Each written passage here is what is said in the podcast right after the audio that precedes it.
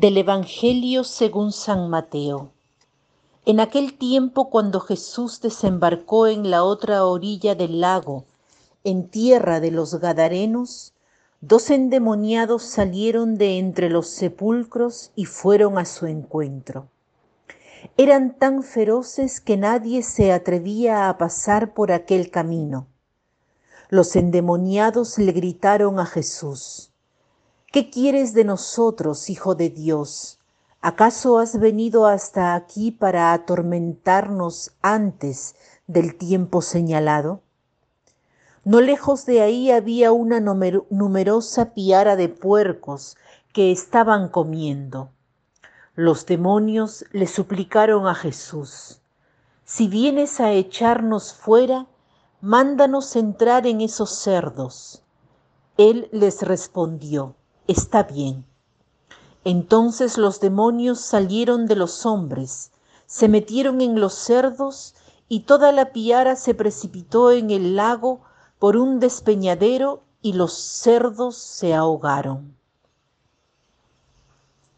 Hoy el Evangelio nos presenta a Jesús que arroja los demonios de dos endemoniados que salían de los sepulcros y fueron al encuentro de Jesús.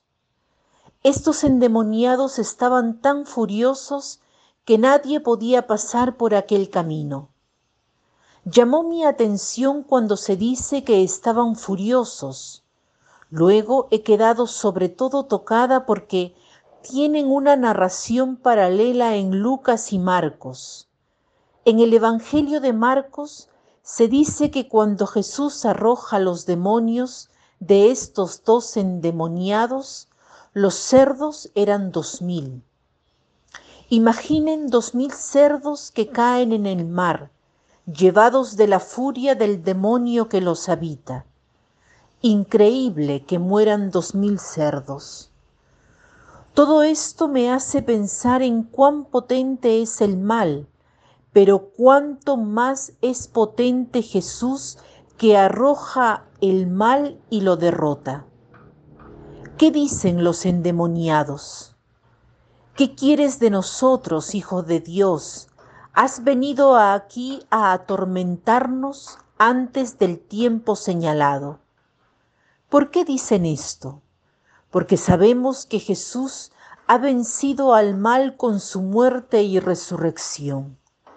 Aquí hay un anticipo de la muerte y resurrección, de su potencia de destrucción del mal porque Jesús arroja los demonios de estos dos hombres.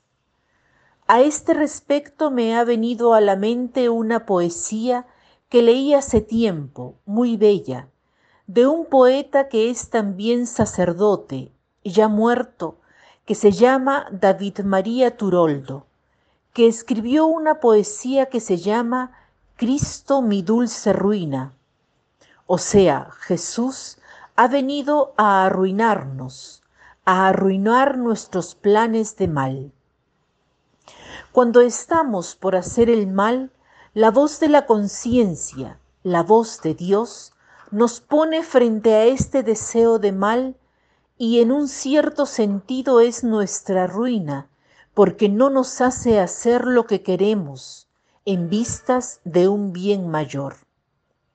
Esta poesía dice así, Cristo mi dulce ruina, gozo y tormento eres al mismo tiempo. Imposible amarte sin culpa, dulce ruina, Cristo que destruyes en mí todo lo que no es amor. Imposible amarte sin pagar el precio de la vida.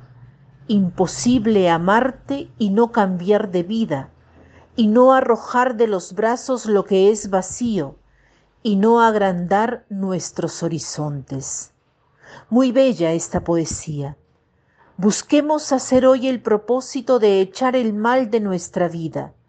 Consideremos algo equivocado que tenemos frecuentemente el deseo de hacer y repitamos esta poesía de David María Turoldo, que repito en lugar del pensamiento final y que pueden encontrar en internet. Cristo mi dulce ruina, gozo y tormento eres al mismo tiempo. Imposible amarte sin culpa, dulce ruina.